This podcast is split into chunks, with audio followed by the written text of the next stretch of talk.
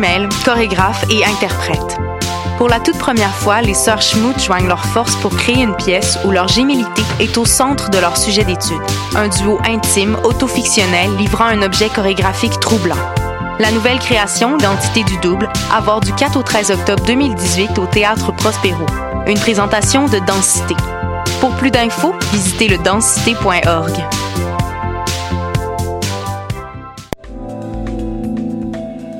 Je soutiens la réussite des jeunes. J'assure la sécurité alimentaire. Je facilite l'accès à un logement convenable. Je brise l'isolement social. Je bâtis des milieux de vie rassembleurs. J'aide une personne sur sept dans le Grand Montréal. Je donne à la campagne Centraide UCAM. centraide.ucam.ca.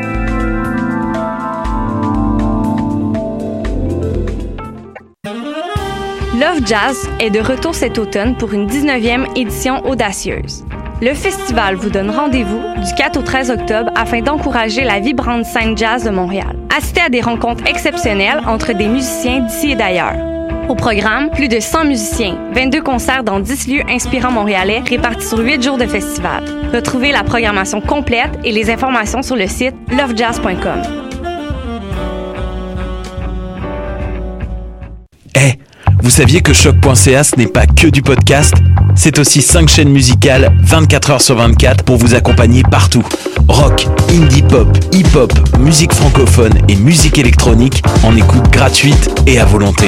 Pour les découvrir, rendez-vous sur le site de choc.ca sur l'onglet chaîne musicale. T'as raison, ma Brenda, c'est le résumé des nouvelles de la communication, du marketing, de la publicité et des médias en moins de 10 minutes. Chaque semaine, mets-toi à jour de l'actu, que tu sois professionnel du métier ou pas. T'as raison, ma Brenda, c'est le vendredi à 8h sur choc.ca. Le reste de la semaine en podcast et aussi sur Facebook. Podcast, musique, nouvelles. Vous écoutez choc.ca. Et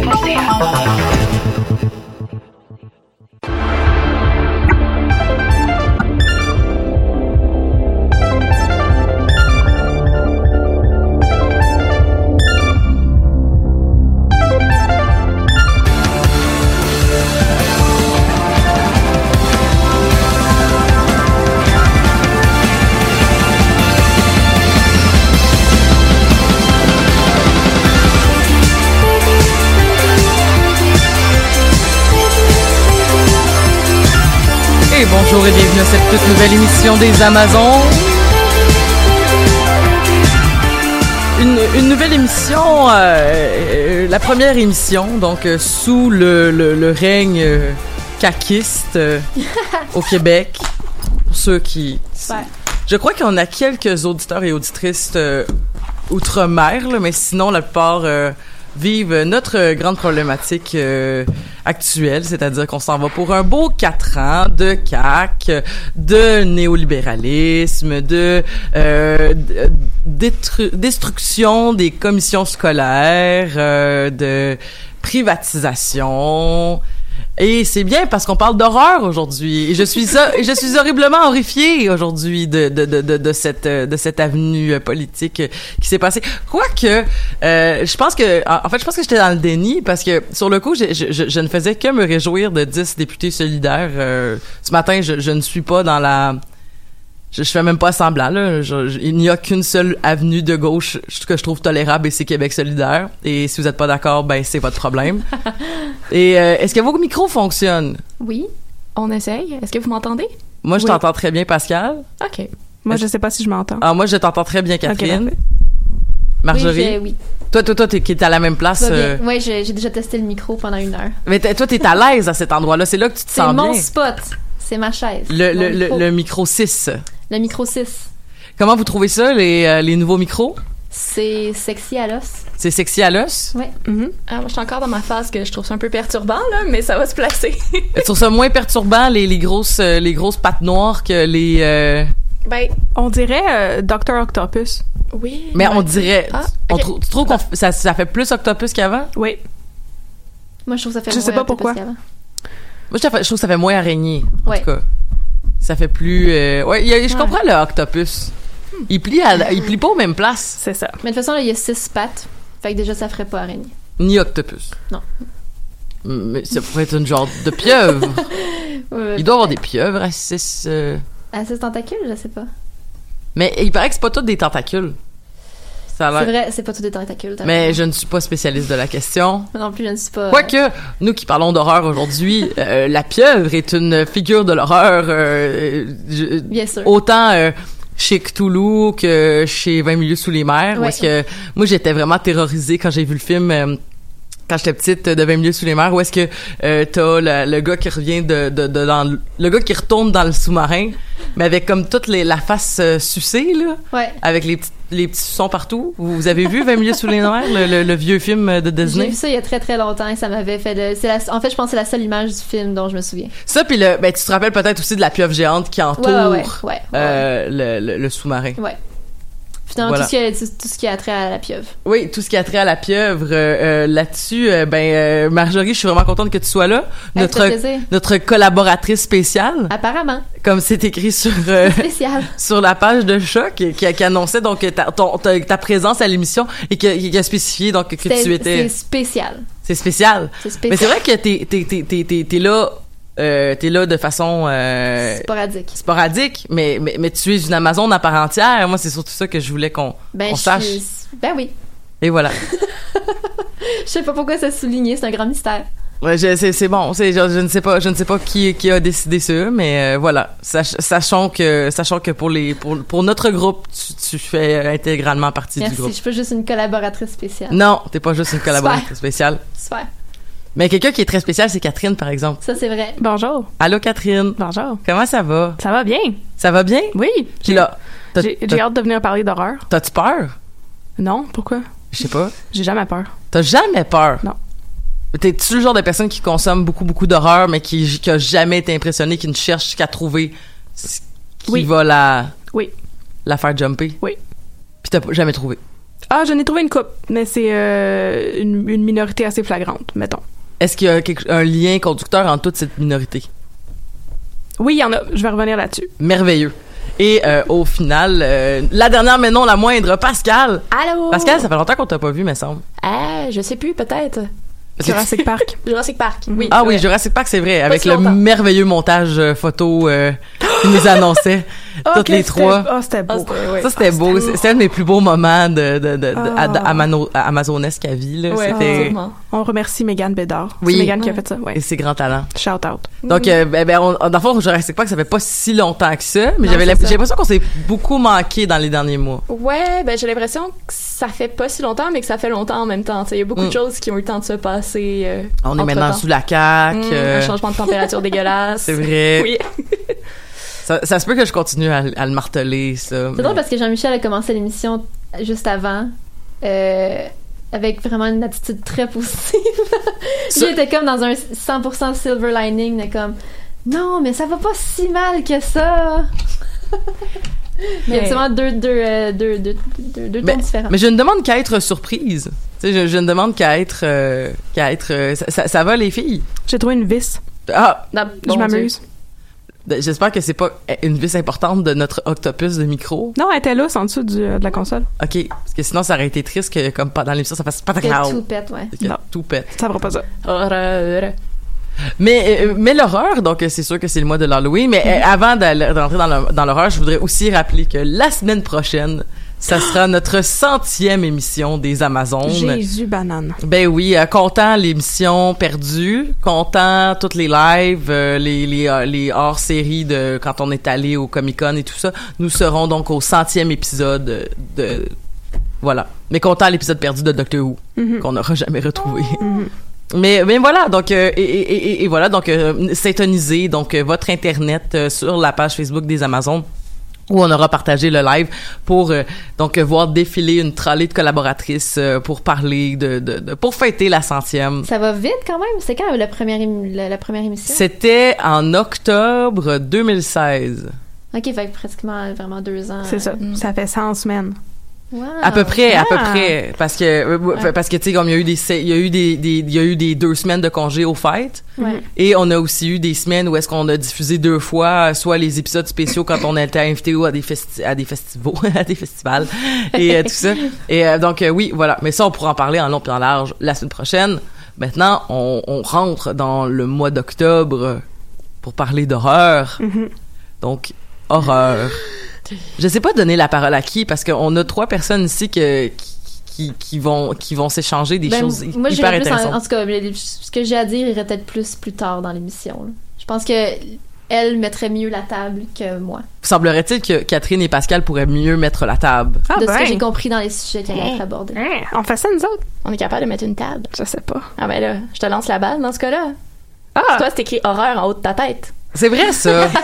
c'est vrai ça. Catherine, Catherine, la spécialiste de, la littérature d'horreur et de Stephen King. Oui, euh, donc euh, qui, qui, qui, qui, qui connaît plein d'affaires sur les créatures qui font peur. Euh, et qui- Entre autres. Et voilà, donc euh, qu'est- qu'est- qu'est-ce qu'on pourrait dire sur l'horreur? OK. Ben, moi, aujourd'hui, je voulais faire quelque chose de vraiment plate qui va sûrement mettre la table parce que c'est plate mettre la table. C'est ça. Euh, je voulais parler des, euh, des registres de l'horreur, comme des registres de la peur et les registres de la violence dans l'horreur. Bon. Alors, euh, par quoi on commence, Pascal? Lance-moi lance-moi la balle. Qu'est-ce que tu veux que je te lance? Je sais pas, par quoi je Quelle commence? balle tu veux? C'est ça. OK. Ben, vas-y avec les registres, je pense que c'est une bonne façon de, Ouais, de, de faire une belle entrée en matière. euh, parce que l'horreur, c'est vaste, hein? L'horreur, c'est très vaste. D'accord. Donc, là, c'est plate parce que j'ai aucune source à citer parce que je me suis mal équipée. Mais je peux quand même vous parler de ça. C'est vraiment pas grave. Ça fait trois ans que tu travailles là-dessus. J'ai confiance en toi. C'est ça. Bon. En horreur, il existe trois registres de peur. Fait que c'est trois niveaux de peur qu'on atteint dans une œuvre d'horreur. La première, c'est chair de poule. Non, La deuxième, c'est frisson. non, La quatre- troisième, c'est fais-moi peur. non. Donc, ça, ça peut être des livres, comme ça peut être des films, comme ça peut être des émissions de télé. Ça, le médium euh, a aucune influence là-dessus. Il y a quand même trois registres. Le premier, c'est la terreur. Oh. La terreur, c'est le sentiment qu'on ressent, le sentiment de peur qu'on ressent quand on est en absence de l'objet de la peur. Fait quand il y a des apparitions dans une maison qui pitchent de la vaisselle en dehors des cabinets, mais qu'on les voit pas, c'est la terreur, parce qu'on est incapable de mettre le doigt sur ce qui nous fait peur exactement. Est-ce que Blair Witch, c'est la terreur? Oui. Super, j'ai compris. Ah exactement. à partir du moment où on voit l'objet de la peur, fait où il y a un monstre, où on voit un fantôme, ça devient de l'horreur. Hmm. Mhm. C'est ça. La terreur, à mon avis, c'est plus efficace que l'horreur. Hmm. Parce que c'est un sentiment qui s'étire dans le temps. Puis quand c'est non résolu, c'est là, à mon avis, que la peur est la plus efficace. Parce qu'on n'est pas capable de mettre une explication sur ce qui se passe. On n'est pas capable de euh, centrer nos énergies de peur sur un objet en particulier. On continue d'avoir peur pour toujours. Blair Witch, moi, c'est ça que ça m'a fait. Ouais, ouais, moi aussi. Ouais. Le- pendant le générique, j'ai encore, je suis encore très inconfortable, même à 28 ans. C'est le, film qui me, qui me fait le plus peur, en fait, je pense. Moi aussi. Pour cette Ah, raison-là, justement. Oui. Parce On que, justement, au, au moment où tu euh, finis par montrer le monstre, justement, euh, surtout dans les films, pas vraiment dans les livres, mais ça peut devenir un peu boboche dépendamment des effets spéciaux que tu utilises. Mm. C'est ça, le, c'est ça le danger, en fait. Dans un livre, ben, c'est dans ton imagination que le monstre se matérialise. Fait que là, à ce moment-là, ça peut être super effrayant, puis les vampires peuvent être vraiment quelque chose de super anxiogène. Puis là, tu te ramasses dans euh, des adaptations de films de vampires des années 70, puis t'es comme, eh, les Mm-hmm. dentiers, c'est un petit peu Mais- moyen. Ou sinon, t'as comme euh, Insidious.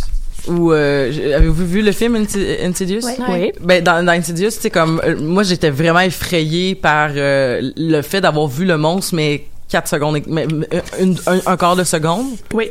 Ah, peut-être je pourrais donner un, un autre exemple de ça.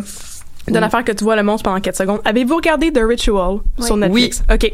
Ça, là, c'était vraiment bon pendant 45 minutes jusqu'à ce que tu vois le monstre. Ah oui non après Mais c'était mauvais. Après ça, ça devient cool. Moi, j'ai trouvé quand même que le monstre était cool, mais ça faisait plus, tu sais, c'était plus... Ça faisait était plus dans le autant même peur. registre. Non, c'est ça. C'est ça. Mais C'est ça. On n'est plus dans le même registre de peur.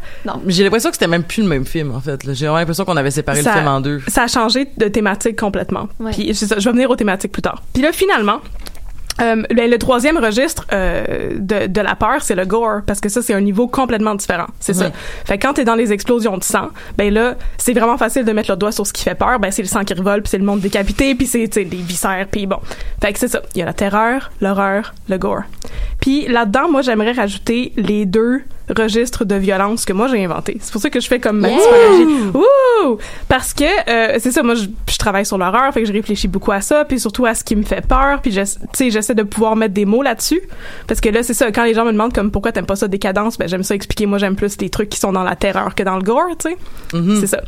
Euh, puis moi les deux registres de violence que je vois dans les œuvres d'horreur, c'est le familier, puis comment j'ai appelé ça l'autre, l'imaginaire. C'est ça.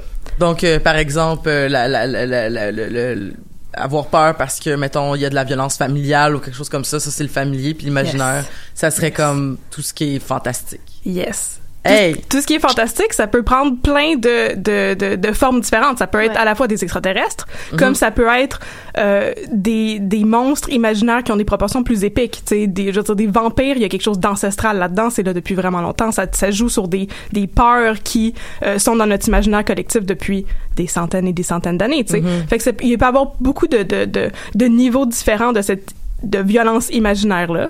Mais c'est ça j'ai fait cette typologie-là parce que ce que j'ai réussi à, à, à- à faire, en fait, en regardant tellement de films d'horreur puis en lisant tellement de livres et tout, c'est mettre le doigt sur ce qui, moi, me fait peur, qui est la violence familiale. Hier, ben oui. Ouais. Parce que, c'est ça, tout ça pour faire un lien avec Pascal. Bonjour, Pascal. Allô? Pascal, euh, Pascal me, me, me commande un article. Oui. Oui. En, euh, en ce moment? En ce moment. Oui. Oui. Deux même. Deux Pour- même. Pour quelle revue? Pour euh, la République du Centaure, en fait. euh, donc, euh, allô à mes collègues de la République du Centaure, qui est en fait euh, une revue en ligne. Euh, le but à la base de la République, c'était euh, d'aller chercher euh, des fictions en littérature de genre au Québec euh, qui sont un peu, euh, d'une manière ou d'une autre, tombées dans l'oubli. Donc, parce que le, média a disparu, parce que, euh, bon, ça fait trop longtemps, et de les remettre de l'avant. Et depuis euh, le mois de mai, mai, je crois, le, le premier article était en juin. Oui. Euh, on a ouvert une section articles et essais qui euh, vise un peu à rendre accessible à un public plus large les travaux qu'on fait à l'université. Hmm. Donc, euh, Catherine, euh, en cette matière-là, nous parle beaucoup d'horreur euh, ces derniers temps et de maisons hantées parce qu'on est en octobre. hein. donc, euh, on a décidé de rester euh, dans cette euh, magnifique lignée des fantômes et des maisons hantées. Est-ce que vous avez peur quand je fais ça? Les fantômes et les maisons hantées. Ah, Mais c'est ça. vas-y. Fait que j'ai commencé par un premier parce que quand je commence à écrire, j'écris toujours beaucoup trop. Fait que finalement, j'avais des. ce que je faisais, c'était à peu près le double de mots que ce que Pascal me demandait. Fait que là, on s'aidait en deux. Puis c'est comme, OK, la deuxième partie va devenir un autre article. Mais là, finalement, ça devait trop Mm. long. Fait que ça devient un troisième article. Puis là, tout. Et le premier était sur les maisons hantées. C'est ça. Où je parlais justement des registres de la peur. C'est là-dedans que je parlais de ça. Oui, exactement. ouais. Oui. C'est ça. Pour expliquer, c'est ça. Il y a la hantise. La hantise, quand on voit pas les fantômes, c'est la terreur. Quand on voit les fantômes, ça s'appelle l'horreur. Quand le fantôme euh, est comme dégoulinant de sang et tout, ça devient du gore. Fait que là, c'est ça. On joue sur différents niveaux dans euh, les maisons hantées. Et, euh, puisque moi je voulais faire comme des espèces de micro-analyses de livres, euh, finalement je voulais faire des micro-analyses de comme quatre ou cinq livres, puis finalement c'est juste deux parce que j'écris trop, c'est ça. Et euh, pour ça, je me suis dit, mon Dieu, mais il faut que j'écrive mon dernier article sur The Shining de Stephen King, c'est Ah. ça, qui est une magnifique histoire de maison hantée, qui est en fait un hôtel hanté. Ouais. Alors, je suis en train de euh, relire à une vitesse phénoménale euh, The Shining, que j'ai lu il y a 12 ans. Mhm. C'est ça. Et je réalise que ce qui me fait le plus peur là-dedans, c'est pas les fantômes, c'est l'alcoolisme. Ah. Oui. Puis que la manière dont le livre parle de la perte de contrôle de soi, c'est quelque chose qui me rend beaucoup plus anxieuse que toute la question de euh, il y a eu des meurtres qui ont été commis dans l'hôtel. L'hôtel a un passé euh, dégueulasse qu'on essaie de cacher tu sais. Il parle de des histoires de l'hôtel au début était possédé par des mafiosos puis il y avait des règlements de compte et tout.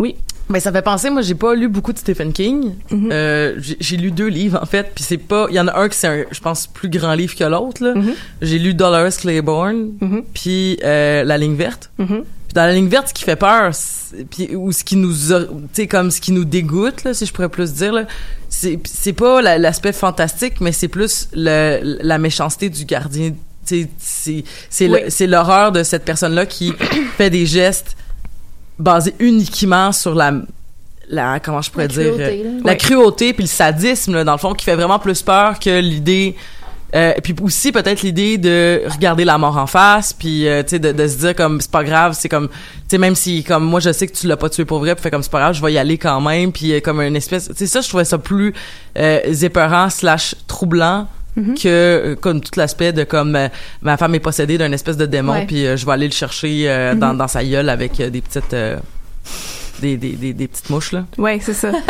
Mais c'est pour ceux qui ont lu ou vu là vous comprenez le référent c'est ça, l'affaire des l'affaire des petites mouches, c'est que justement le, le, le génie de King, c'est qu'il allie très bien justement ces deux registres de violence là, puis Mhm. que ben moi, tu sais ça t'as parlé de Dolores Claiborne, puis oui, c'est un livre moins important, mais je vais dire ça en gros guillemets parce que moi c'est un de mes préférés. Moi aussi, Mhm. j'ai adoré. Euh, c'est c'est un tour de force là, je veux Hey, dire juste la manière que c'est écrit. C'est- j'ai plein de moutons dans ma maison, puis je pense encore à ça.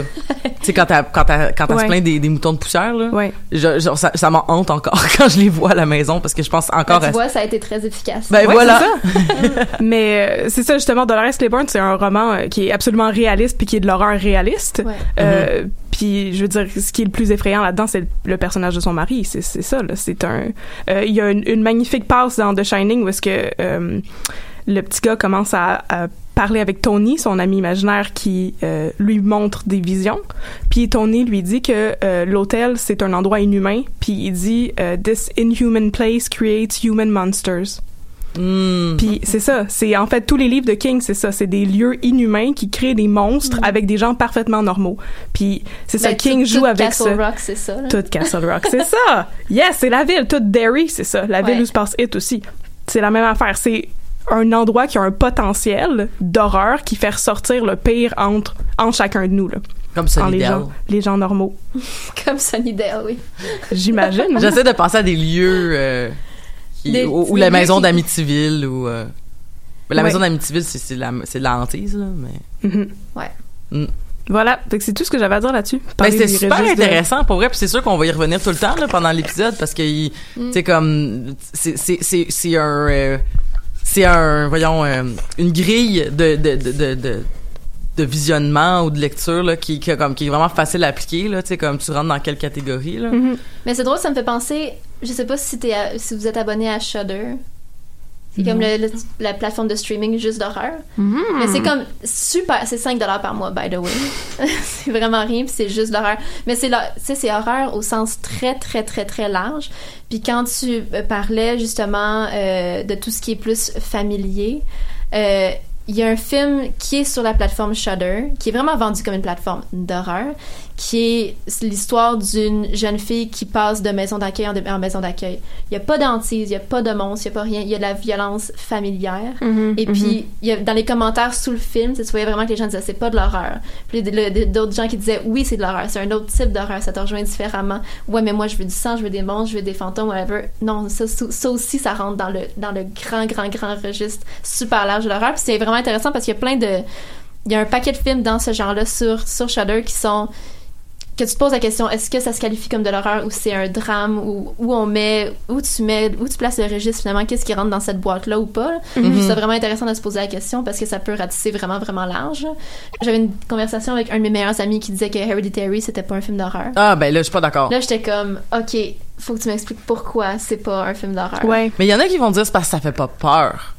Tu sais comme j'ai Mais entendu c'est- ça. mais c'est mais tellement de la- mais c'est de la subjectif. terreur Mais mais c'est- c'était ouais. inconfortable tout le long du film Mais puis, moi pour vrai j'ai été terrifiée là, dans, dans Héréditaire là, puis j'ai- je suis vraiment contente qu'on en parle là, parce que euh, dans euh, c'est des- j'avais entendu des critiques. Sais comme on, a- on, avait commencé par entendre des critiques dithyrambiques après Sundance de Héréditaire. Par la suite, il y a eu l'autre vague de critiques est ceux qui s'attendaient au film dithyrambique puis qui ont dit "Ouais, ça fait pas vraiment peur puis euh, ça paraît que c'est un premier film, c'est maladroit mais il y a plein d'affaires super intéressantes puis euh, c'est c'est le grand phénomène des bandes annonces qui vont nous mentir puis blablabla." Fait que moi j'avais ces deux euh, filtres de critiques là quand je suis allée voir le film et quand je suis arrivée dans, je, je savais que j'allais pas voir ce qu'il y avait dans la bande annonce je savais que c'était c'était censé ne pas me faire peur et j'ai été terrorisée pour vrai là. J'étais dans le cinéma puis j'étais euh, à quatre pattes sur ma chaise, le br- le, le bras dessus bras dessous avec la personne avec qui j'étais.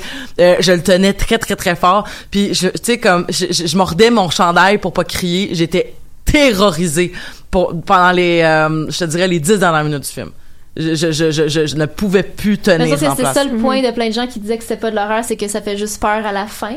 Sauf c'est pas que, grave, comme- ça. sauf que tout le long du film, t'es es inconfortable, t'es crispé, t'essaies de mettre le doigt justement sur pourquoi t'es pas bien. Mm-hmm. Puis je veux dire, c'est ça. que- Moi, je pense peut-être que la, la campagne marketing a un peu nuit au film, parce que quand tu vends le film que l'affaire, comme l'affaire la plus épeurante que t'as jamais vue de toute ta vie, ben c'est hyper subjectif. là. Puis comme on vient d'en discuter, là, comme c'est pas la même chose qui fait peur à tout le monde. Là. Mais je veux dire, c'était ultra efficace. Je sais pas si ce que vous en avez pensé, là, vous autres. Ben c'est surtout parce que euh, personnellement je trouve que c'est un film qui était aussi un beau film.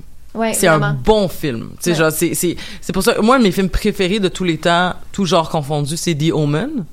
Le, le film de 60, Le vieux, ouais. ouais. 77, je pense. Euh, euh, so- en tout cas, bref. Euh, ce film-là, je trouve que c'est au-delà du fait que c'est un film d'horreur efficace, c'est un bon film tout court.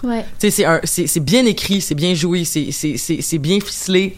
C'est la même chose avec Héréditaire, c'est la même chose avec The Witch.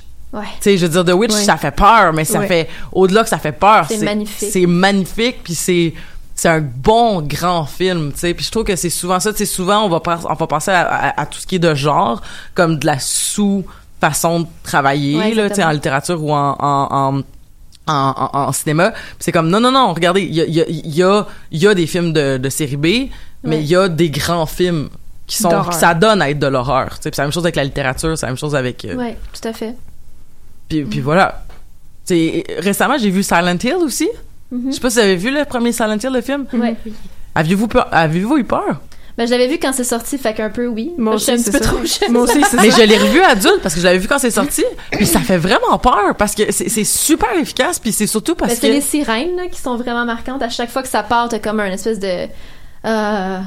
mais Pyramid Head qui qui qui mais c'est gore aussi là faut dire là. Il y a des scènes très très Mais gore. honnêtement, mais ben, je sais pas, peut-être vous autres aussi, mais ce qui me fait le plus peur, c'est peut-être la première moitié du film. là. Avant que tu commences à tout voir puis que tout soit dévoilé, je trouve que c'est avant. Quand t'es pas trop sûr justement de où t'es, ce qui se passe, c'est qui ces gens-là, quand t'es un Ouais. peu dans le néant, là, c'est c'est là que je trouve ça le plus épeurant. Là. Ben, moi j'avais j'avais beaucoup d'anticipation de revoir les scènes de la fin qui m'avaient troublé parce que je pense Ouais. que je l'ai écouté trop jeune. Mhm. Euh, fait que j'anticipais beaucoup de revoir la scène de la policière qui, qui crame puis Ouais. euh, tout ça. Puis c'est ça c'est intéressant aussi parce que ça revient un peu à ta violence que tu décrivais euh, sais quand tu parlais de violence euh, euh, euh, familière Imaginaire. ou imaginaire, c'était un beau mélange parce que tu sais je veux dire c'est des c'est c'est c'est c'est une question d'antise, c'est une question de tu sais comme la ville est corrompue parce qu'il y avait des mauvaises personnes puis ça l'a fait amener comme une mauvaise esprit qui maintenant fait vivre une espèce de purgatoire à tout le monde. Mais il y a aussi l'aspect de comme ben c'était la folie religieuse qui a fait virer le monde sur le top, tu sais. Ouais. J'aime bien ça, moi, cette thématique-là. Ouais, Ouais. ça, vraiment. Ouais, Comme dans. Children of the Corn puis ces affaires-là. Ah ouais. Ouais, mais tu sais, faut pas oublier là-dedans aussi que tu sais, ce que Catherine a décrit, c'est une façon un peu d'appréhender la chose, Mm-hmm. mais qu'il y a beaucoup de mélange. Si on vient d'en avoir un exemple euh, avec Silent Hill, donc faut pas tout euh, tout classer dans des catégories. En général, il y a beaucoup de croisements. Ouais. C'est ça qui pour moi est intéressant. là. Moi, je suis très pour le, le mélange des genres et des registres. là. C'est quoi les œuvres qui t'ont. C'est quoi- c'est quoi les œuvres toi qui viennent te parler en horreur, Pascal? En horreur, oh mon dieu. Ben en terreur horreur. Euh. Ben, tu m'as dit que The Shining t'avait chié dans ton froc, là. le film surtout, oui. Euh, oui, mais je pense, ben en fait, ça, ça en arrive à, la thématique euh, que, que je voulais aborder aujourd'hui. Moi, ce qui me fait peur, c'est basé sur, j'ai l'impression, une... En fait, c'est ça, c'est que nos peurs nous renseignent beaucoup sur nous, hein. Mhm. Mais Ah euh, j'ai découvert, en fait, j'ai j'ai découvert, j'ai redécouvert une obsession qui est une obsession des ruines, en fait. Euh, je tripe beaucoup sur euh, ce qui était et qui n'est plus là, mais qui est encore là. Donc, qui reste malgré tout, mais qui traduit, euh, traduit le fait que finalement, les, les ruines n'ont pas survécu euh, à une forme de destruction, mais une destruction qui n'est pas totale non plus. Donc, on est beaucoup dans une forme euh, d'indétermination finalement. Là. On est dans une sorte euh, même d'inquiétante étrangeté ou de familier inquiétant, si on veut. Donc, ce qui est familier, euh, qui, qui- qui se met à faire vraiment très peur. Donc, pour moi, les ruines, c'est ça. Je, je, je te suis pas vraiment. Juste, juste. Le famille qui devient, qui commence à faire peur. Ah, ça, ça va. Puis les ruines aussi, mais c'est ensemble, je comprends pas le lien. Ben, je veux dire, une, une maison en ruine. C'est ça. On sait tous c'est quoi une maison. Ouais. OK. Fait que là, c'est une maison, mais un petit peu décalée de notre connaissance la maison. Parce qu'elle est en ruine puis elle est abandonnée. OK. C'est ça. Oui. Puis ça laisse quand même les traces de ce qui était là avant. Oui. Et ça te renseigne sur ce qui était sur le avant, mais le avant qui n'est plus là, donc qui a disparu et qui te met face à ta propre disparition aussi. Genre l'anticipation de la mort ou? D'une certaine manière, oui. Mhm. OK. Notre éphémérité, puis. Mm, exactement. Puis c'est, c'est quelque chose euh, qui me fait très peur. Donc je suis, je suis tombée dans dans une obsession en fait des ruines, du monde en ruine. Euh, c'est pour ça que le, le post-apocalyptique euh, m'obsède Ah, ces j'ai même pas temps-ci. parlé Donc de ça. Ah. J'ai même pas parlé de ça, j'ai oublié. ah non, mais c'est pas, c'est pas grave, fort, peut, euh, fais-les. Fait que genre I Am Legend, euh, des affaires de même, là. Oui, c'est ça. Si vous avez énormément de titres à me conseiller, je suis très ouverte au post-apocalyptique. Euh, je vais en entendre parler, je vais en lire. Euh, Mais j'ai remarqué aussi, pendant qu'on parle de ruines, je sais pas si vous êtes déjà allé visiter des sites euh, en ruines. Moi, j'ai tripé. euh, je tripe vraiment beaucoup ma vie. C'est quand dans les euh, quand j'étais là en, en Irlande, j'ai vu beaucoup de de châteaux en ruine, puis j'ai visité des abbayes en ruine, puis toi euh, aussi des rentrer dans des rentrer dans des espèces de d'en- d'entrées de, de de tombeaux Mhm. mais les, les tombeaux celtiques là pas pas des pas, pas, pas des sarcophages là, mais tu sais on s'entend là donc ça ça je trouve que c'est souvent euh, euh, c'est c'est je trouve que c'est souvent euh, on dirait que c'est puissant aussi t'as l'impression de t'as t'as l'impression de c'est c'est plus grand que soi de se tenir dans ces endroits là Oui, et en même temps, ce n'est plus. Mhm. Aussi, c'est encore là, mais. Voilà. Euh, ma, ma question, est-ce que c'était euh, des sites touristiques ou? Oui. OK. Parce que, en fait, j'ai été confrontée à, à quelque chose d'un peu différent cet été. C'est-à-dire que au niveau des, des sites touristiques, on a quand même euh, une. euh, J'oublie toujours le mot, mais dans le fond, on entretient les ruines pour les empêcher de se dégrader. Donc, on a vraiment une fixité de la ruine. Euh, on a aussi des, de, de, de ces sites où bon, il y a des jeunes qui vont aller euh, se, se rencontrer et bon, il, y a- il va y avoir beaucoup de verres, beaucoup de boissons, beaucoup de, de mégots de cigarettes qui vont traîner par terre. Et cet été, euh, j'ai été confrontée à un site en ruine que j'ai un peu trouvé par hasard, qui n'était indiqué sur aucune carte et qui n'était pas justement entretenu. Le feeling est très différent. Euh, moi, mon- disons que mon, apogée de, de, de la terreur ou de la peur est monté euh, quand même très haut à ce moment-là. Il y, a, tout un quelque chose de... Bon, mis à part le fait que la ruine est un château médiéval qui risque de tomber la tête si tu fais pas attention, littéralement. Tu peux vraiment mourir. Mais euh, il y a vraiment quelque chose...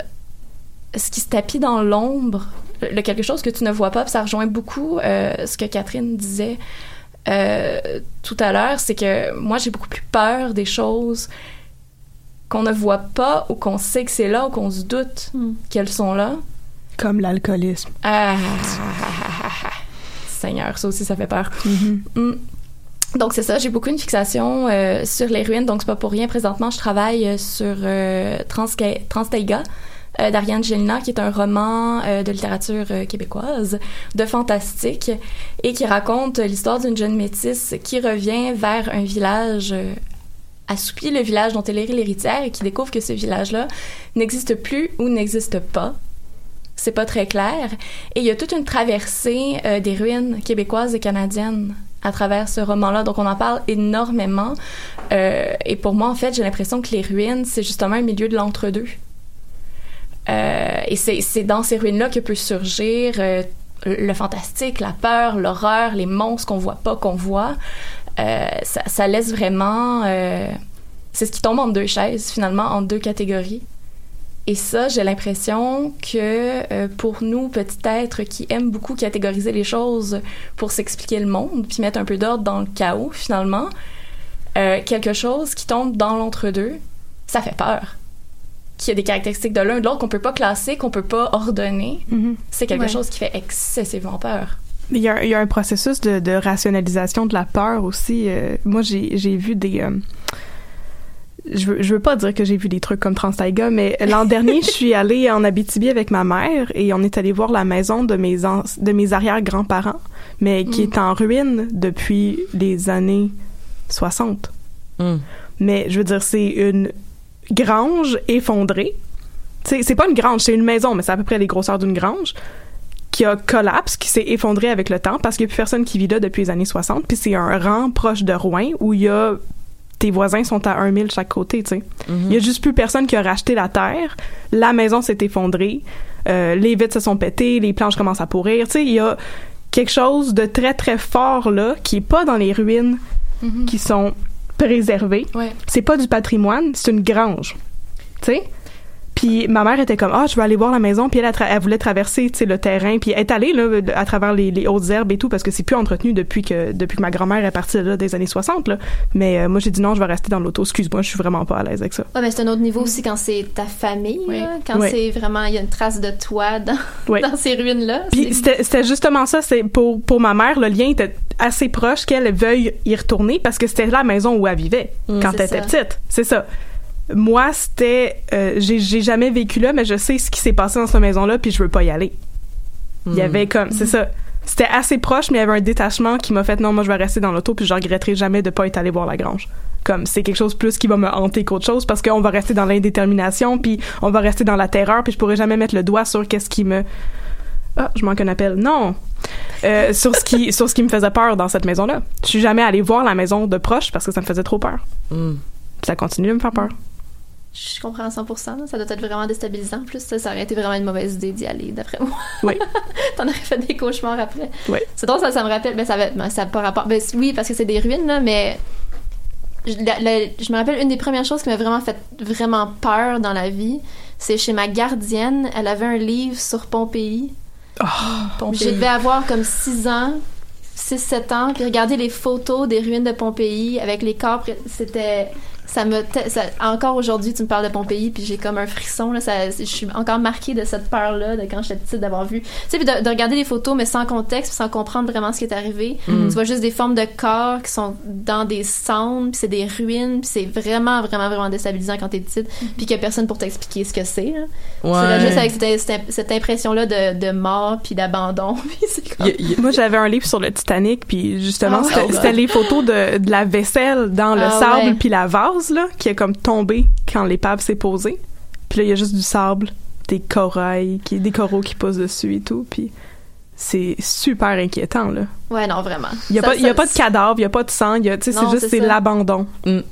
Des fois, euh, des fois aussi mettre le mettre l'orteil, c'est plus épeurant que plonger. Puis euh, j'ai j'ai comme une anecdote pour euh, pour pour ça. Quand j'étais jeune, euh, euh, on me racontait. on- récemment, il y a eu, tu sais, il y, y a en ce moment peut-être que ça arrive encore sur vos sur vos Facebook. Il y a le le- le- l'espèce de défi cette cette œuvre littéraire pendant sept jours sans explication donc où les gens vont mettre des euh, les gens vont mettre des couvertures de livres puis ne pas dire pourquoi ça les a marqués mais là ça crée la discussion puis tout ça puis il y a quelqu'un qui a mis le parfum euh, puis la seule anecdote que j'avais sur le parfum c'est ce film ce livre là m'a terrorisé pendant des années parce que euh, j'avais des des cousines au secondaire qui savaient que cette lecture-là était une lecture obligatoire de secondaire. Elles, elles étaient plus vieilles que moi. Euh, l'avaient déjà lu, ils m'avaient raconté la fin. Mais juste la fin. Juste la dernière page. Puis j'en ai parlé comme fois de mille à l'émission à quel point moi puis le cannibalisme ça va pas bien ensemble. Fait que ça m'a vraiment beaucoup marqué puis j'ai j'ai vécu dans dans l'espèce d'angoisse pendant j'avais à peu près 10 11 ans quand c'est arrivé, puis je savais qu'à 16 ans, il fallait que je le lise. C'était une lecture obligatoire de secondaire 5, tu sais. Puis, fait que tout le long de mon secondaire, j'ai fait comme, OK, un moment donné, ça, ça va m'arriver. Sais, genre, je ne peux pas, je peux pas passer à côté. Puis c'est drôle parce que pourtant, il y a plein de livres que j'ai pas lus au secondaire, là, puis que j'ai fait à semblant d'avoir lu, mais celle-là, genre, je l'ai lu pour vrai. Je l'ai lu pour vrai, Il fallait, c'est ça, c'était un passage obligé. Ben voilà. Tu voulais te forcer à faire ça, ben oui. mais non, mais je veux dire, c'était, c'est- c'est- c'est- c'était, c'était des années de préparation. Puis ça va? Oui, est-ce que, est-ce que la, est-ce que l'affichage Oui, numérique, c'est euh, tout c'est, perdu. euh, Oui, c'est ça, le dial était à 8 partout, puis je trouvais ça bien bizarre. ça arrive des fois. L'apocalypse. Ok. Excusez, oui. Pour ceux qui, qui sont pas dans les studios de choc, on a le timing qui nous indique, par exemple, il va approcher midi, puis que bientôt on n'enregistrera plus, fait que closer l'émission. Euh, et cette, euh, et, ce- et cette horloge-là, des fois, euh, Je me sens Part comme en dans, vrille. je me sens comme dans Lost. Mm. Ouais. Ouais. OK, c'est revenu. Parfait. Oui, oui, elle, elle fait ça. Moi, ça me stresse quand elle fait ça à 57. Parce que là, je suis comme, j'ai besoin de voir le temps. Moi, j'ai une chose que, qui me rend bien anxieuse aussi dans un truc. euh, Je peux te finir mon anecdote, Oui, puis oui, après oui. je te laisse aller. Oui. Euh, pour terminer, juste rapidement, euh, j'ai trouvé ça moins pire. En fait, j'ai trouvé que l'horreur dans son contexte, lorsque j'avais lu toute l'œuvre au complet, Ouais. était vraiment plus accep- acceptable Mhm. que le d'arriver à une espèce de finalité sans préparation comme euh, comme pas de pas de rien pas de pas de facilitateur c'est juste comme regarde comme c'est dégueulasse c'est comme ah c'est dégueulasse. Mais comme tout le build-up qui a été fait dans tout le livre euh, m'a permis d'arriver et j'ai vraiment beaucoup apprécié ma lecture j'ai vraiment beaucoup aimé ce roman là euh, quoique c'est pas je veux dire, je viens pas de révolutionner le monde c'est quand même un livre relativement bien reconnu et bien apprécié. Mais euh, c'est euh, c'est ça, l'horreur dans son contexte C'est comme les ruines. En revenant dans les ruines, euh, j'ai euh, à côté de chez mes grands-parents. euh, à Kings Falls, il y avait un cimetière, un vieux vieux cimetière, mais fucking vieux là. Puis mais pas, il y avait comme 20 tombes. Il y en avait pas beaucoup là, puis ça faisait longtemps que c'était abandonné aussi là. Fait que on est allé souvent à Velgela boire de la bière puis des choses comme ça, puis puis euh, fumer des joints puis des affaires comme ça, ce que tu fais dans un cimetière pour vraiment te sentir très à l'aise. Puis à un moment donné, on s'est mis à, à lire les les les euh, les tombeaux, puis euh, on est tombé sur un gros euh, une grosse tombe en fait avec plein de noms de gens qui avaient le même nom de famille et qui étaient tous nés la même et qui étaient tous morts les mêmes dates à peu près. Fait qu'en dans deux semaines, genre. Mon Dieu, c'était en 1918? ou- J- euh, c'était en fait euh, ce qu'on ce qu'on m'expliquait c'est que c'était probablement la, avec les années puis tout ça puis le, le fait que ça soit une même famille c'était probablement la grippe espagnole. Ouais, c'est ça. ça. Mais Ouais, c'est ça, mais sur le coup, nous on comprend pas. On, on, on s'évente des affaires Ah sur oui, comme ça. comment ça qu'une famille a été décimée, nanana. Puis là, nous autres, on se bâtit toute une espèce de de, de on s'extrapole une histoire horrible, puis on arrive à, à la maison, puis on raconte ça à ma grand-mère, puis elle fait ah ça c'est la grippe espagnole là, ça a pogné pas mal de monde. fait que là c'était comme Ah. ben c'est quand même triste là, mais tu sais Oui. c'est c'est comme moins là tout d'un coup tout nos, notre fantasme tu sais comme d'horreur qu'on s'était créé de Ouais, c'est ça. de c'est peut-être Amityville ou quelque chose comme ça. suicide. Ouais, c'est ça, mais non, finalement non. Puis tu sais, en plus c'était triste là, tu sais, de voir des, tu sais, il y avait des personnes qui avaient même pas un an là dans cette. euh, Oui, ben c'est ça qui est intéressant dans, dans ce que tu dis, c'est tout le facteur d'indétermina- indétermination, le fait de ne pas Ouais. savoir, fait en sorte que ton imaginaire va embarquer à fond, puis va essayer de combler ces trous-là dans le récit. Ouais. C'est là que ça te renseigne sur toi, ben, en fait. Moi, j'ai j'ai une question pour vous. Euh, je pensais au, au truc post-apocalyptique. Ah boy. euh, oui, ben, euh, il y, a- il y a des trucs que moi je considérais comme quasiment post-apocalyptique, mais dans un contexte où c'est pas encore la fin du monde. Là. Genre Mm. des histoires comme euh, la colonie de Roanoke euh, Oh, ou le Franklin. Expedition du pôle Nord où tout le monde finit par disparaître, on sait pas trop ce qui s'est passé, tout le monde est mort. C'est des c'est des situations réelles Mhm. Et historiques, mais comme ben, presque post-apocalyptique parce que c'est comme c'est la fin d'une petite société en tant que telle. Et des gens qui ont disparu, on sait pas du tout où est-ce qu'ils sont. Voilà. Est-ce que c'est le genre de truc qui vous fait peur ça? Quand même. Je pourrais dire, c'est quand même. Je pense que ce qui fait peur là-dedans, c'est peut-être le fait de ne pas savoir. Euh, je sais que no- notamment avec ces colonies-là, dans Supernatural, ils ont repris euh, dans une couple d'épisodes euh, ce- ce- cette histoire-là. La colonie américaine dont tu parles aussi, c'était écrit. La seule affaire qu'ils ont trouvée, c'était Croatoan, écrit sur un arbre ou la, la palissade, je me souviens plus exactement. Donc, On n'a même pas besoin de les inventer ces affaires-là, c'est tout ça, vrai là.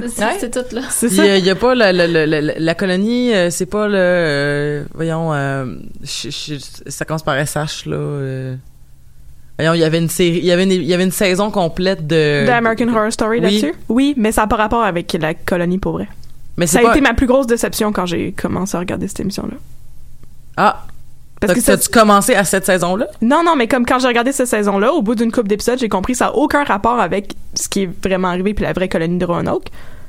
Puis là, Ah, j'ai été affreusement déçue. Ah, c'est parce que, Mm. ok, c'est, r- ouais, comment ça se prononce? Roanoke? Ok, c'est bon ça. C'est juste que je, Roanoke. Ah, c'est mon goût. Roanoke. J'ai une petite dyslexie, hein, fait que des fois, là, comme je l'avais lu, mais pas vraiment, finalement. Ah, C'est c'est pas des, c'est pas des, c'est pas des mots faciles Non, c'est ça.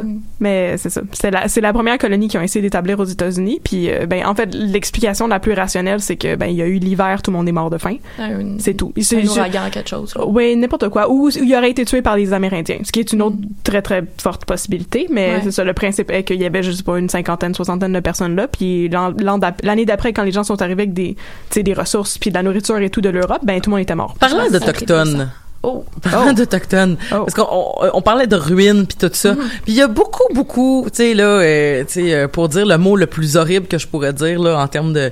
Mais tu sais, comme euh, euh, récemment, je réécoutais des, des radios enfer, là. Puis il y a un épisode où est-ce que... Il y a un épisode où Carl Charret, il, fait un- il veut faire un travail sur les, euh, sur les cimetières indiens. Oh boy! Donc, je sais que ma façon de le dire est horrible, là, mais je fais juste citer. Puis là, il dit, fait que c'est ça. Fait que pour apprendre plus sur les cimetières indiens, j'ai écouté tous les films. Cimetière indien 1, Cimetière indien 2, Retour au cimetière indien. Puis là, bref, euh, bref, c'est un- peu, c'est un peu rigolo. Puis là, ben là, il se met à imaginer plein d'affaires puis tout ça. Mais euh, il- ça me fait penser, en fait, que il y a aussi le- l'espèce de... euh, euh, l'es- l'espèce de... Je crois que c'est dans... euh, Evil Dead aussi. Evil Dead, il y a pas comme une affaire de cimetière à un moment donné. Ouais, ben ils sont comme sur un cimetière. Ils sont comme sur un cimetière, mais en plus, ils ont le Necronomicon. Il y a comme Ouais, ouais, il y a beaucoup, beaucoup, de choses. stock. C'est très de dense. Mais euh, y a- y a-tu une notion aussi que, tu sais, justement, tu sais, le post-apocalyptique, c'est la même chose. Tu sais, il y, a- y a une notion, tu sais, comme notre passé nous rattrape puis nous affecte. Fait que, tu sais, comme Ouais. on a bâti sur des colo- sur- on a bâti nos colonies sur des territoires autochtones, puis là maintenant les fantômes de ces cimetières-là se vengent sur nous. Ou tu sais comme on a détruit la planète parce qu'on a trop pollué, puis maintenant on vit dans un univers où est-ce qu'il faut survivre en euh, se cannibalisant, en, en- en tombant dans, les plus, dans les plus difficiles bassesses. Fait que dans le fond, on a, je pense qu'on a juste c'est beaucoup de la gestion de culpabilité qui passe dans cette, cette Ouais. horreur-là, où est-ce qu'on Ouais, se dit comme ce qui est le plus effrayant, c'est ce qu'on aurait mérité finalement, Ouais. tu sais. Ou c'est des trucs qu'on a créés nous-mêmes. ou Voilà, qui vont se retourner contre nous. Ouais, ouais, absolument. Est-ce que je suis, la, seule qui pense à genre le fait que si, mettons, il y a quelque chose qui se passe, que ce soit une bombe ou whatever, qu'on est vraiment coincé parce qu'on est sur une île, dans une Je ville. pense à ça constamment. Ça aussi, ok. Je suis comme, qu'est-ce que je fais si ça arrive? C'est quoi mon plan? Puis là, mon père me regarde avec des grands yeux, genre, mais de quoi tu parles? Je suis, Mais- comme, je suis coincée bien raide, j'ai pas genre de canot. On en a, comme- on en a plein de possibilités. Euh, moi, mon, mon roman préféré de King, dont je t'ai parlé des centaines de Ouais. milliers de fois, c'est c'est le roman post-apocalyptique qu'il a publié Ouais. en 78. C'est le Fléau, c'est ça. Puis le, le bout qui m'a le plus fait peur là-dedans, c'est quand le gars qui est à New York essaie de, trava- de traverser le, le Holland Tunnel, qui dure une coupe de milles, Oui. dans le noir. Ben, c'est ça. Moi, je pense toujours à ce scénario-là. Oui. Je suis comme, je- moi, je, je peux pas aller dans un tunnel dans la vie. Non. Fait qu'on fait pas le tu- C'est ça. Ah, fait que, on élimine déjà ça. On va pas traverser le tunnel Louis H. Lafontaine quand il va avoir à la fin du monde. Ben, parce tu peux que ça va traverser, faire tu, ben tu peux trop traverser peur. le pont Jacques-Cartier s'il est pas tombé. Le pont Victoria, je pense qu'il sera assez solide. Eh, écoute, On aurait des chances. dans, dans le même registre, en fait, pour revenir à un On truc. peut voler un euh, bateau aussi au Vieux-Port. Oui. Il faut Ah, savoir tout le conduire. On, comme on pourrait, on, on pourrait quasiment que traverser à nage si on s'enligne bang, là. Hum? On pourrait quasiment traverser à nage. Si On aurait si on fait là, mais- de, de, de nous jusqu'à l'île Sainte-Hélène, puis l'île Sainte-Hélène jusqu'à Longueuil, on serait capable. Moi, je me dis juste, c'est mon chat peut vivre sans moi, mais mon chien non. Fait qu'il faut que je traîne mon chien. Ben oui. Fait que là, je Mais peux ton pas chien, il peut nager. Je sais pas s'il peut langer des longues distances. Genre, il- Je sais pas. Je sais pas. Il y, a- il y a cet aspect-là qui Non, mais OK, bien ton plan, là, ton, ton plan, Marjorie, c'est de, c'est trouver un bateau. Tu n'as pas le choix, là, comme... Je suis comme dans le Rosemont, là, genre, où est-ce que je fais? Je suis pas, je trouve, je suis pas assez au nord ni assez au sud pour comme avoir. Ça va mal. Mais bientôt, on va avoir des monorails. Fait que, tu sais, comme, on va pouvoir traverser sur d'autres sortes Mais de Ben, j'aime ça que je suis pas toute seule à penser à ça. je Moi pense, aussi, c'est ouais, je pense constamment ça, puis je suis comme, je suis tellement pas prête. Ben, tu sais, c'est passé à deux doigts, hein, quand on y repense. Euh, ju- juste, euh, justement, une, pas anecdote, mais euh, un, fait, un fait réel, en fait, qui s'est passé au Québec euh, en 98. Qu'est-ce qu'il y a eu? En janvier Ouais. 98, il y a un beau 20 ans? La Euh, la belle tempête. euh, Ah, moi, j'étais pas là. Mais ça, oui, c'est ça vrai, toi, l'affaire. t'étais correct. Moi, j'étais correct. Moi, j'étais dans le triangle noir avec pas d'électricité. Moi aussi. Ah non. Ouais, moi aussi. Mais ça, c'est la première affaire. Là. euh? Si on a une, une, une leçon qu'il faut retenir des trucs post-apocalyptiques, c'est que si c'est la fin du monde, il faut absolument qu'on s'en aille dans le sud parce qu'on va tous mourir de froid. Mais ça dépend, parce que si c'est une post-apocalyptique de zombies, il faut rester le plus dans le nord possible. Mm. mais on va quand même tous mourir de froid. Moi, je prendrais mes chances pour me rendre jusqu'en Floride, là. Mettons que ce, ce serait ça mon... Ben oui, mais ça serait ça mon game bon. plan. Ça là. dépend. Tu préfères-tu mourir de frette ou mourir éviscéré? Mais je veux pas, je vais pas mourir éviscérée. Je suis très bonne avec des armes. Moi, ça va bien se passer, mon affaire avec les zombies. Là, ça, c'est le Ça, truc ça qui m'inquiète le moins. Mourir de Non. faim dans Ouais, un scénario là, post-apocalyptique, c'est le truc qui m'inquiéterait Ouais. plus que Moi, j'ai aucune zombies. chance contre les zombies. Ah, moi, là, moi, je suis les parents du dude dans le 28 jours plus tard. Comme, je ne fais même pas, j'essaye même pas. Non, Je non, sais non. pas, moi j'aime penser que j'aurais que, que ça kick in là, quand, Ouais, quand t'es dans cette Mm. situation-là, que c'est comme ok, ben c'est ça que je dois faire. Ouais, moi aussi. Parce que c'est c'est l'instinct de survie, là, c'est plus fort que n'importe quoi.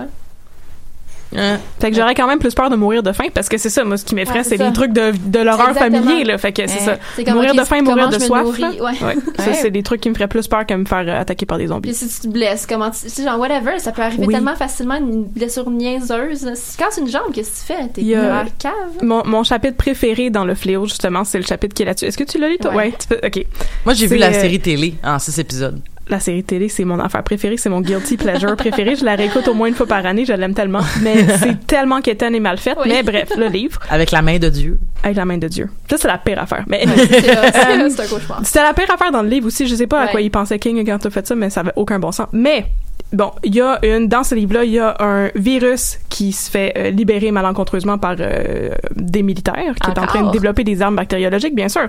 Là, ça wipe euh, 99,8% quelque chose comme ça de la population. Puis ensuite, il y a un chapitre sur une deuxième vague de gens qui meurent, qui est les gens qui avaient peut-être pas le meilleur instinct de survie, mettons ou à qui il arrive des choses regrettables. Genre un monsieur qui, euh, ça se passait très bien son affaire, il avait survécu à tout ça, toute sa famille était morte, mais comme il s'en remettait, puis psychologiquement ça allait aller, tu sais, il allait comme être survivre, puis comme continuer, puis là il pile sur un clou rouillé, il pogne la gangrène, il essaye de s'amputer le pied, puis il meurt. Pauvre petit loup. Ben, c'est ça qui arrive, là. Puis ce chapitre-là, non mais c'est vrai, c'est ça qui arrive. C'est Puis ça qui arrive. ce- Ce chapitre-là était un chapitre tellement savage parce qu'il y avait comme un, un, il y avait un mantra, il y avait comme un motto qui revenait dans le chapitre qui était c'est pas une grosse perte. Puis ça venait de une des premières personnes qui mourait dans cette deuxième vague-là, qui était une femme qui avait euh, vraiment affreusement peur de se faire agresser. Puis elle, son père était euh, alcoolique et violent et tout. Puis quand sa mère l'avait quitté, elle avait dit à sa fille c'est pas une grosse perte, on va s'en remettre. Puis c'est ça, elle a finalement, elle sort de chez eux puis elle essaie de tirer quelqu'un parce qu'elle pensait que le monsieur s'en venait l'agresser. Puis finalement le gun explose puis elle meurt. C'est pas une grosse perte. Puis là, on embarque dans toute la liste de ces gens-là qui meurent de des trucs banals. Après avoir survécu à quelque chose de tellement tellement important là comme c'est comme gagner à la loterie Mais il y a des gens après qui ça, meurent. tu sors euh, puis tu te fais frapper Il y par a des gens qui, qui meurent noyés dans leur soupe tous les jours, là. Fait que, tu sais, je veux dire, ça. rendu là, euh, King aurait dit c'est pas une grosse perte c'est assez. de même, dans ce ce, dans ce scénario-là, effectivement, là. dans ce que tu regardes scénario là froidement, là. c'était ouais dans ce scénario là c'était euh, c'était c'était écœurant c'est un excellent chapitre de, de Ouais, livre vraiment. Ouais. puis après ça t'embarques dans l'histoire du gars qui traverse le Holland Tunnel là puis ça va pas bien Ouais, non, ça c'est. Non, On se tient loin des tunnels. ça c'est non Voilà. c'est- la, c'est meilleure affaire Même quand ça roule bien. Mais moi, ma mère, elle l'avait, le fléau, euh, puis je me rappelle que l'affaire qui me faisait le plus peur, c'était le nombre de pages, là, parce que c'est comme une hostie Mais ça se lit genre comme ça, là. Ouais. Tu peux pas, tu peux juste pas arrêter. Ouais. Ça se lit tout seul. Ben, c'est ça, je les pense que personnages sont écœurants Ouais. c'est tellement un bon livre tu sais- tu sais, pour vrai, genre, j'ai des livres, euh, tu sais, comme, euh, j'essaie de me remettre à la lecture, puis c'est difficile, puis il y a des livres, là, comme, assez quand même massifs que, que ça se fait bien, justement, parce que tu peux pas arrêter. Ouais. Puis il y a des livres comme, euh, en ce moment, je suis en train de lire un livre, là, comme, c'est à peine 200 pages, là, mais comme, ça fait deux mois que j'essaie de le lire. Ouais. Puis ça marche pas. Genre, je suis pas capable de juste, comme, le dévorer. Mais, mettons, il y a des livres comme, mettons, le, le livre de Fanny, euh, Déterrer les eaux, j'ai lu ça en une soirée. Sais, fait que c'est comme, c'est pas, c'est, puis l'horreur, je pense, ça peut être une bonne façon aussi de se remettre à la lecture parce que c'est, c'est, poignant, puis c'est, tu veux, comme, connaître la fin. parce que tu tu t'attaches en deux secondes au personnage. Il est tellement bon pour développer des personnages Ouais. dans lesquels tu te reconnais que t'es tout de suite investi. C'est Comme- c'est vraiment du bon storytelling, c'est ça. Puis ouais. euh, moi, je l'avais lu la première fois. Je l'ai je l'ai reçu pour ma fête quand j'avais 16 ans, ce livre-là. Je m'en rappelle, tu sais. Le fléau? Puis- le fléau. Mhm. Puis là, je lis ça, tu sais. Puis comme je m'identifiais au personnage qui était plus jeune, bien sûr. Puis là, moi, je, je le relis constamment, là, je, je l'avoue, là, même si c'est une grosse brique. là, J'adore ce livre-là. Je l'ai lu six fois. Puis euh, c'est ça. Maintenant, je suis rendue plus vieille. Puis là, comme Larry Underwood, qui est littéralement mon âge, Ouais, c'est ça. ben c'est c'est devenu le personnage auquel je m'attache le plus. Puis, tu sais, je vais vieillir. Puis un jour, ça va être Glenn Bateman, tu sais. Ouais. Un jour, je vais être le, le vieux prof de philo euh, cynique et qui est comme, OK, on pourrait rebooster la société, mais il faudrait qu'on fasse une coupe de changements. Puis, euh, c'est... Ouais, les personnages sont... Ouais. Ma mère me laissait pas, voulait pas que je lise Les filles de Caleb quand j'étais petite. Non. Parce qu'il y avait mais, sexe. mais, mais elle savait pas. euh, Mais j'ai lu, j'ai lu Carrie quand j'avais 10 ans. Oh boy. Mais ils savaient pas, comme mes parents avaient jamais lu de Stephen King, puis ils pensaient que ça allait être comme, je sais pas, là, comme de l'horreur. euh, Genre du Agatha Christie. Ils savaient que j'aimais ça, les trucs qui font peur, mais je pensais pas qu'ils savaient à quel point c'était intense. J'ai lu comme, tu sais, Carrie puis Stephen King à 10-11 ans, là. Puis, euh, Carrie puis, euh, excuse-moi, The Shining à 10-11 ans, c'est comme... Puis tout de suite, après ça, je t'ai lancé, là, j'ai tout dévoré, là. Mhm. Mais c'est comme... Ça, ça forme un peu... C'est ça qui est le fun, c'est quand tu le relis, après, mettons, à chaque décennie, quand tu relis tes préférés, c'est ça, tu t'identifies à des nouveaux personnages, puis il y a des- situations aussi auxquelles tu t'identifies que t'avais que t'avais pas compris carrément parce que Mhm. t'avais t'avais pas ce vécu là encore Exactement. c'est des trucs qui sont vraiment le fun à, à, à redécouvrir là, plus, plus tu vieillis. En fait, avec l'horreur en général, il y a plein de films que Mhm. ça fait ça aussi. là. Mais tu voulais nous faire un, ton top. euh, Ben là, euh, en tout cas, c'est- ça, j'avais comme pas eu le temps de préparer vraiment super euh, quelque chose d'élaboré. Mais là, collaboratrice spéciale, là, t'avais. Hey, collaboratrice spéciale. Ouais, je suis revenue de- d'Ottawa à comme 2 heures du matin, là. Je suis Mhm. vraiment Ah oui, fatiguée. tu faisais pas la description d'un match de lutte? Non, c'est jeudi la semaine prochaine. Ah, ok. Mais hier, je suis allée voir de la lutte à Ottawa. Ok. quand même. Euh, mais ouais, comme des, des, des préférés, j'essaie de- Parce que tu peux, tu- en- je- à chaque année, je, je regarde comme les listes, mettons, des meilleurs films d'horreur de cette année-là, Mhm. par curiosité. Puis tu sais, tu te rends compte qu'il y en a, genre, une pelletée qui sortent, qui sont vraiment, vraiment bons. Puis le niveau de qualité, comme, augmente à chaque année, on dirait. Puis tu sais, pour quelqu'un qui en consomme, je sais pas, là, 3 à 5 par semaine, là, des fois. Euh, mais j'essayais, c'est ça, de regarder depuis 2010. Puis c'est c'est ça, c'est hallucinant à quel point il y a eu de la qualité. Mais je voulais revenir ben, brièvement, peut-être des, des suggestions. J'essaie d'aller comme dans des registres un petit peu différents. Avez-vous vu euh, Train to Busan? Pas encore. Ok, c'est un chef-d'œuvre. C'est un film sud-coréen Mhm. sur. Ben, c'est. On n'est pas encore exactement dans le post-apocalyptique, euh, post-apocalyptique parce que c'est vraiment le début de la crise, mais c'est un film de zombies, mais le meilleur que j'ai vu de toute ma vie. C'est pendant la plupart du film, c'est vraiment un sentiment de terreur parce que t'es juste agrippé à ta chaise, puis tu sais pas exactement, tu t'es dans l'angoisse. Tu vis vraiment comme avec les personnages principaux qui comprennent pas ce qui se passe, mais qui savent qu'il y a une crise, puis qui doivent se rendre d'un point A au point B, mais en, en connaissant pas exactement les détails de la menace, jusqu'à ce qu'éventuellement tu sois confronté à l'infestation finalement. Mais ça se passe dans un train, de, le film au complet. Mhm. Euh, ben, pratiquement au complet Qui est sur Netflix en ce moment. qui est sur Netflix, c'est un film, c'est magnifique. C'est un beau film, comme on parlait. Le développement, les personnages sont super bien écrits. L'histoire est écœurante. T'es à, à bout de souffle rendu à la fin du film. Il y a pas un moment plate. Euh, le rythme est incroyable. C'est souvent l'avantage aussi avec les films d'horreur, c'est que souvent c'est pas des films qui sont longs. C'est comme concis, puis en une heure et demie tout est réglé. Mhm. Puis il y a pas, tu sais, t'as pas le temps de reprendre ton souffle, t'as pas le temps de poser trop de questions, puis il faut que tu digères après que le générique ait, ait commencé. Fait que ça c'est vraiment le fun. Mais Train to Busan, je, je le recommande à comme n'importe qui, même si vous, même si c'est pas votre genre, même si c'est pas votre tasse de thé les films de zombies, mais que vous aimez l'horreur, c'est comme c'est vraiment vraiment vraiment bien ficelé. C'est un, c'est un magnifique film. Puis il va en avoir un deuxième, je sais pas pourquoi là, mais en tout cas j'imagine que c'est parce qu'il roule sur le l'art du premier, là, whatever, puis ils veulent étirer la sauce, je sais pas si ça va être bon. Mais le premier est vraiment magnifique. On a parlé de The Witch tantôt Mhm. qui, qui me rappelait beaucoup le sentiment aussi de Blair Witch Project parce que jusqu'à la toute fin, en fait, la dernière scène me hante encore. Là, juste la dernière image de The Witch, puis le, le- le générique qui embarque aussi, puis t'es juste comme ouf, vraiment déstabilisé. C'est un peu le même, le même sentiment que j'avais eu en regardant Blair Witch aussi. Même si là, on, on voit plus la menace dans The Witch, mais il y a des scènes assez euh, marquantes et euh, Mais on, on- la menace est pas claire aussi parce que La menace, c'est pas clair. parce que au mais- final dans The Witch c'est qui le méchant? Ouais, non, ça c'est vrai, par exemple. c'est Ben, ça c'est c'est- c'est- c'est- c'est c'est- c'est toute la base de ce film là c'est que tu sais tu commences C'est qu'il y a plusieurs menaces. Ben, c'est C'est c'est c'est le diable, non? Ben oui, mais en même temps, Mm. mais en même temps, tu sais, on parlait des, des, des, des premières colonies, puis on est un Ouais. peu dans cette menace-là aussi. Ouais. Ben, c'est le diable. C'est toujours le diable. non mais Ah, c'est pas oui mais le diable mais en même temps c'est qui ok fait que si c'est qui les méchants si, si on mettons le méchant c'est le diable c'est qui les gentils? On a-tu besoin de savoir c'est qui le méchant? non mais non mais l'affaire c'est que non Non, mais c'est ce que- exact. ce que- non mais c'est Ouais, ça qui est, ça. intéressant c'est qu'on a besoin de mettre le doigt dessus. Mais non, justement, c'est that's my point. C'est c'est que c'est que ce film-là a, a beaucoup de, de, de couches parce que au final, tu tu tu tu tu, tu cares pour des personnes qui Ouais. au final tu, tu tu sais plus. Je pense que c'est ça qui est déstabilisant à la fin. Ouais. Mais c'est en même temps super full empowering woman euh, comme euh, on va euh, faire ce qu'on veut puis Ouais. euh, girl power puis tout. Ouais. Fait que c'est cool. On, on parlait de, de, de, de qualité puis de, de beauté, puis ce, ce film-là est comme magnifique, de- comme esthétiquement magnifique du début Mm. à la fin. là. Puis la dernière shot est comme à couper le souffle. C'est Mhm. vraiment trop beau. Euh, Avez-vous vu Bone Tomahawk? Non. Je les note, moi. C'est ça.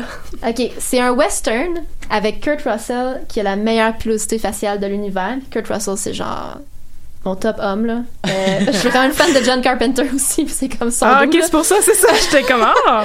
Mais euh, Bone Tomahawk, c'est un western.